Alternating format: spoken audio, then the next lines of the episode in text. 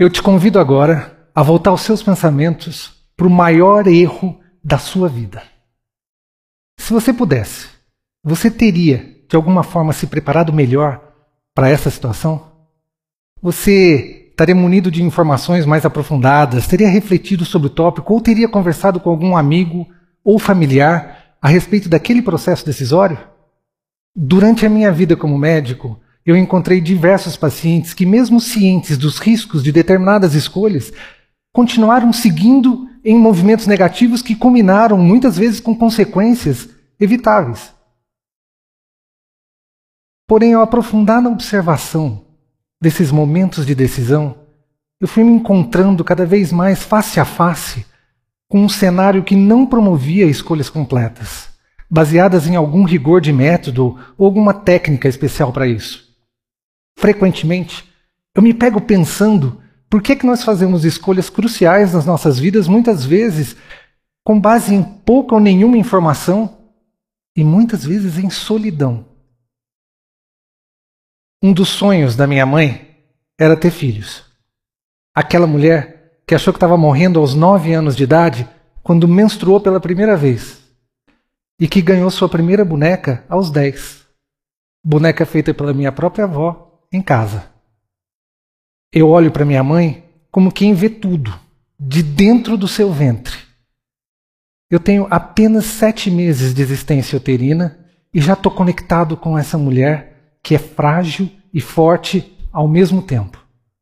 Ela tem 31 anos de idade e duas gestações anteriores que não se completaram. Ela está só começando a viver e eu também. Minha mãe foi uma filha desgarrada que conquistou o direito de sair de casa para estudar numa outra cidade, onde ela fundou a primeira república estudantil feminina.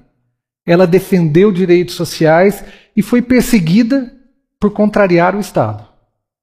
Entre os dias e noites de vida universitária e as reuniões nos diretórios políticos, ela aprendeu a usar calças compridas e aprendeu a fumar cigarros. Inúmeras vezes ela foi advertida sobre os riscos de fumar durante a gestação, mas ela seguiu seu caminho. Que mal a minha mãe poderia desejar para mim? Nenhum. Mas ela seguiu seu caminho e fez as suas escolhas, muitas vezes em solidão.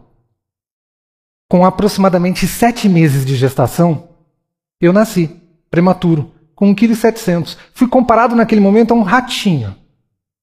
Nós não sabíamos. Mas a minha prematuridade estava potencialmente relacionada com as escolhas da minha mãe.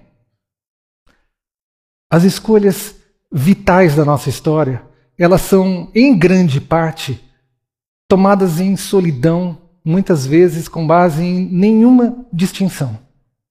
Nós decidimos profissões, casamentos, nós decidimos eleições. E nós não fazemos isso de uma forma processual.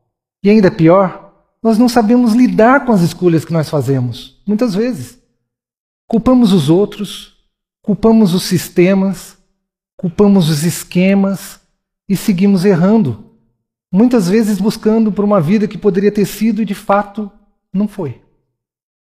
Por volta dos oito anos de idade, eu já havia vivido diversas situações de, de constrangimento e dificuldade que o convívio escolar aplica aos meninos que não são tidos como pertencentes a um padrão de comportamento. Professora, ele pensa assim porque ele é bicha.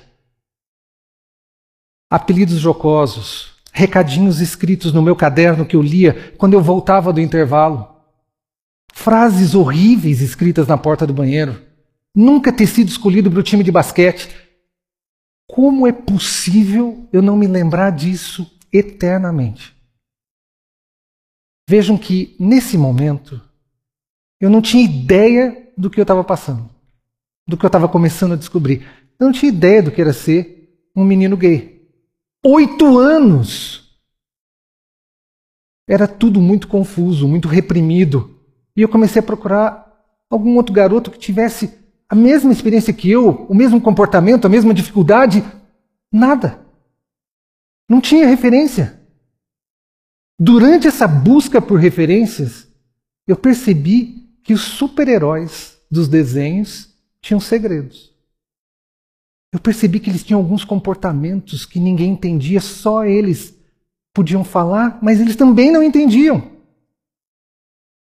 Eles não eram compreendidos. Será que? Será que eu sou um super-herói?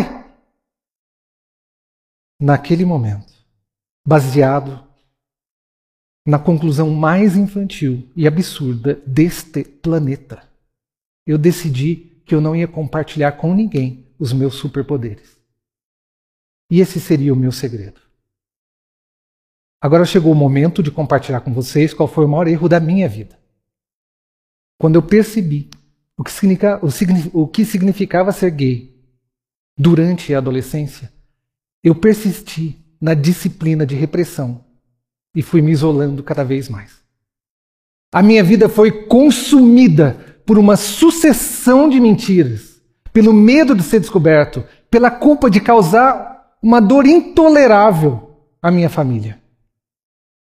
Vejam que a decisão de me esconder me proibiu de ter acesso a uma infinidade de experiências de alegria plena ou de vivência pacificada.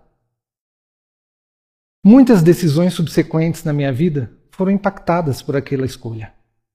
Já adulto, por exemplo, lamentavelmente, eu escolhi permanecer nas mentiras por décadas. Da mesma forma, eu percebo que no dia a dia nós passamos por microjornadas decisórias que poderiam ser guiadas por escolhas e que fariam com que nós não, não, tem, não tivéssemos uh, arrependimentos futuros.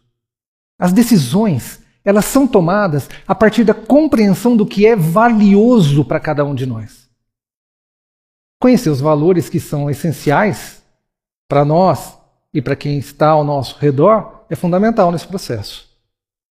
Por exemplo, após eu já ter uma carreira sólida como médico pneumologista, algum reconhecimento profissional, inclusive, eu recebi a proposta de mudar de área e começar a trabalhar como gestor de um plano de saúde.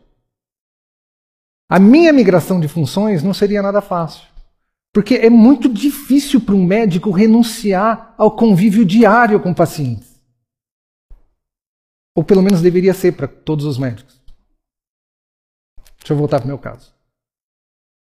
Eu decidi então que naquele processo eu não renunciaria a alguns valores. Os meus valores inegociáveis, quais eram? Relacionamento com os meus colegas médicos, a busca por uma medicina mais integrada, lutar pela eficiência clínica e fazer cada vez mais pela qualidade da assistência em saúde. Esses eram os meus quatro valores inegociáveis. E eu ia lutar por eles. E eles iam, essa, a clareza desses valores ia me ajudar muito naquele próximo passo de trabalho. Apesar da clareza sobre os meus valores inegociáveis, eu senti a solidão e a precariedade das decisões incompletas. E se eu não fosse a pessoa adequada? E se aquilo consumisse muitos recursos emocionais, aquela mudança tão grande? E se eu não soubesse o que era esperado de mim? E seria possível voltar atrás? E se a experiência não fosse boa? Faltava algo no processo decisório. Não bastava só saber quais eram os valores inegociáveis. Eu não tinha as informações necessárias, relevantes e suficientes para tomar aquela decisão com clareza e serenidade. A busca do que é valioso, ela é desconhecida de todos nós. Quantas vezes você já se perguntou o que é que gera mais valor para você e para os que estão ao seu redor? Quase nunca. Mas existem quatro pilares estruturantes da entrega de valor que eu gostaria de compartilhar com vocês. Em primeiro lugar, nós precisamos entender qual a opção se adapta melhor a cada contexto da minha vida. Alguma das opções dentro de um processo decisório, ela é mais pertinente, ou seja, ela é mais adequada ao meu contexto, à minha situação, é com pessoas adequadas para aquele momento, é no local adequado é simples. Recentemente, um grande amigo médico, um dos meus melhores amigos, me indicou uma cirurgia para tratar uma doença que foi diagnosticada no check-up. eu compartilhei com ele todos os meus anseios. Eu abri um livro e saí perguntando para ele. Foi extremamente importante para minha jornada e para minha decisão ter aquele momento onde eu avaliava cada ponto se era o adequado ou não para aquela opção que estava sendo proposta. Conhecer os aspectos que asseguram que uma opção é adequada para nós começa a realizar a entrega do que é valioso para nós. E aí chegamos ao segundo pilar da entrega de valor acessar os resultados disponíveis presentes para cada uma das opções. Saber desses resultados para cada uma das opções é fundamental, porque nos auxilia no processo de decisão. Muitas vezes nós até buscamos a transparência desses resultados, mas nós não encontramos, ou então não está na granularidade que a gente precisa. Mas é fundamental que se busque. Imaginem um hospital com hotelaria excepcional mas com alta taxa de mortalidade. Qualidade em hotelaria e qualidade clínica são resultantes muito importantes para um processo decisório. Mas se uma delas não tiver ao meu alcance na hora da decisão, a minha decisão pode ser comprometida. Vejam que a visibilidade dos resultados é fundamental para gerar valor. Buscar esses resultados é fundamental. E a visibilidade, essa transparência nos resultados só acontece se nós cobrarmos no dia a dia. A terceira etapa na geração de valor é a eficiência das opções. Ao escolher uma opção dentro de um processo decisório, estou fazendo o melhor uso dos recursos que ela consome? Existe um equilíbrio entre entrega de resultado e recursos que estão sendo demandados? Não só recursos financeiros, mas recursos em geral? Para ser eficiente, nós não, não, eu não estou falando aqui sobre reduzir custos de algo para entregar outro algo. Não é isso. É muito importante a gente ter sempre em mente e reforçar isso sempre que o conceito de eficiência não implica em redução de qualidade do que está sendo entregue. Pelo contrário. Não, não, não existe uma autorização de redução de qualidade. Na minha vida como gestor de saúde, eu aprendi que toda vez que nós lutamos por mais eficiência dos recursos, nós estamos garantindo recursos adicionais para entregar melhor um outro serviço ou até mesmo para permitir que mais pessoas tenham acesso ao serviço. Isso gera sustentabilidade e mais acesso para mais pessoas, que são valores não só individuais na saúde, são valores populacionais, valores coletivos. Por fim, o quarto pilar estruturante da entrega de valor está na capacidade de cada uma daquelas opções no processo decisório gerar algo diferente em mim, algo único, uma experiência única. A experiência ela é o conjunto de percepções geradas por qualquer evento. Porém, como que eu posso avaliar previamente se uma experiência vai ser boa para mim ou não? Muita dessa percepção só é possível através do compartilhamento com outras pessoas. Nós podemos buscar a geração de valor em nossas vidas e para a sociedade por meio da aplicação dessas quatro etapas. A observação do que é pertinente para nós, o que é adequado em um determinado momento, quais resultados são esperados em cada opção, se aqueles resultados consomem recursos de forma apropriada e se aqui, aquelas opções podem gerar em mim uma experiência única que vai me engajar, vai gerar engajamento em mim. Mas agora é o momento de a gente estourar a bolha da área de saúde e começar a falar sobre outras áreas do conhecimento. Vamos refletir sobre como nós usamos os aplicativos de transporte urbano. Vocês já perceberam que toda vez que a gente vai para um carro que foi escolhido para nos atender nesses aplicativos de transporte, a gente começa a consumir informações sobre a percepção dos outros a respeito daquele motorista que a gente nem conheceu ainda. E a gente já começa a formar a nossa percepção com base no compartilhamento de, de percepções de outros. Por que, que nós não começamos a fazer o mesmo para todas as vezes que a gente vai consumir serviços?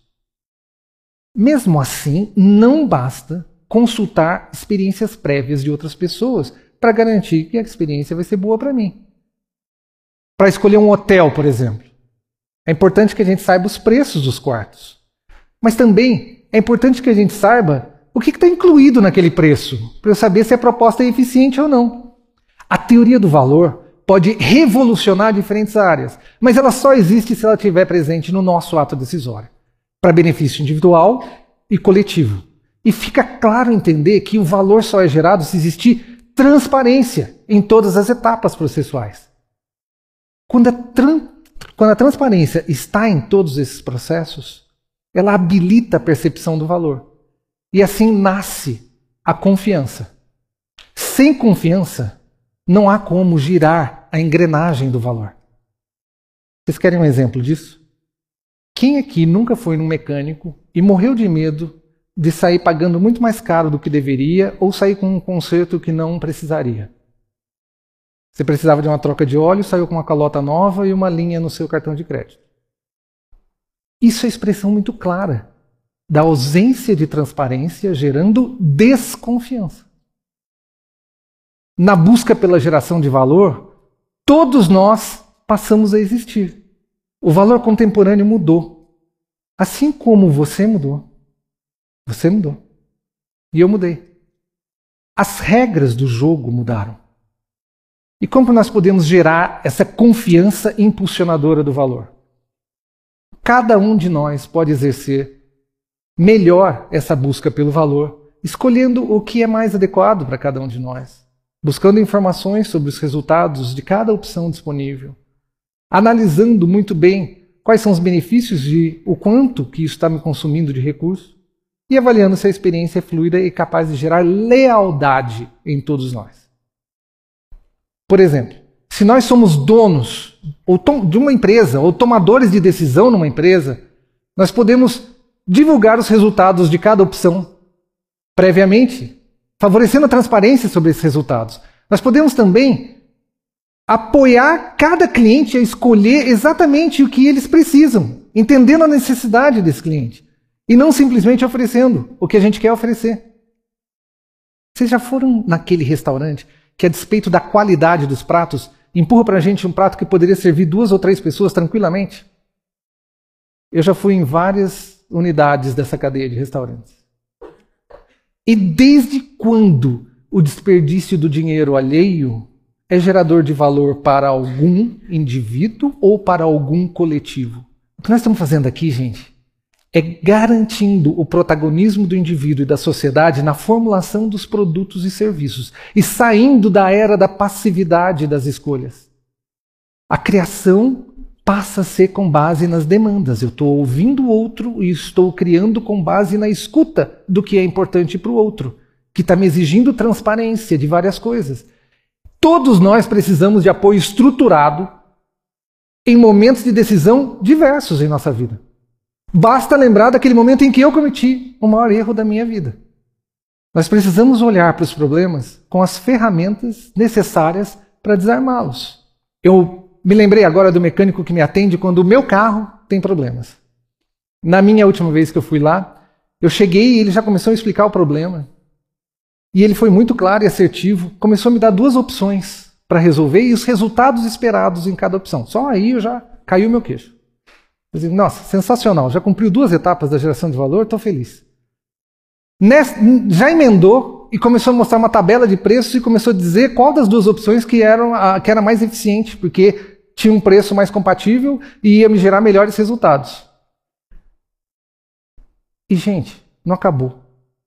No final do atendimento, ele pediu para eu preencher uma pesquisa de satisfação, felizão da vida, com um sorriso assim disse que os clientes dele eram os que tinham maior satisfação, que se eu quisesse eu poderia consultar as opiniões no site da oficina. Eu, quase morto nessa hora, ainda ouvi a pergunta do milhão. Ele perguntou, doutor, mas para acessar todas essas opiniões é importante que o senhor entre no site da oficina. O senhor já usou a internet alguma vez? Foi assim que o meu mecânico preencheu os quatro pilares da geração de valor e dessa forma conseguiu se destacar e cada vez mais atrair mais clientes. E não se enganem. Isso vai acontecer com todos os produtos e serviços, mas só depende de nós. A teoria do valor dita a nova regra do jogo. Pois então, apoiem quem está do teu lado e precisa de uma estrutura para tomar uma melhor decisão. Auxiliem no processo. Implantem as quatro etapas, simples, quatro etapas.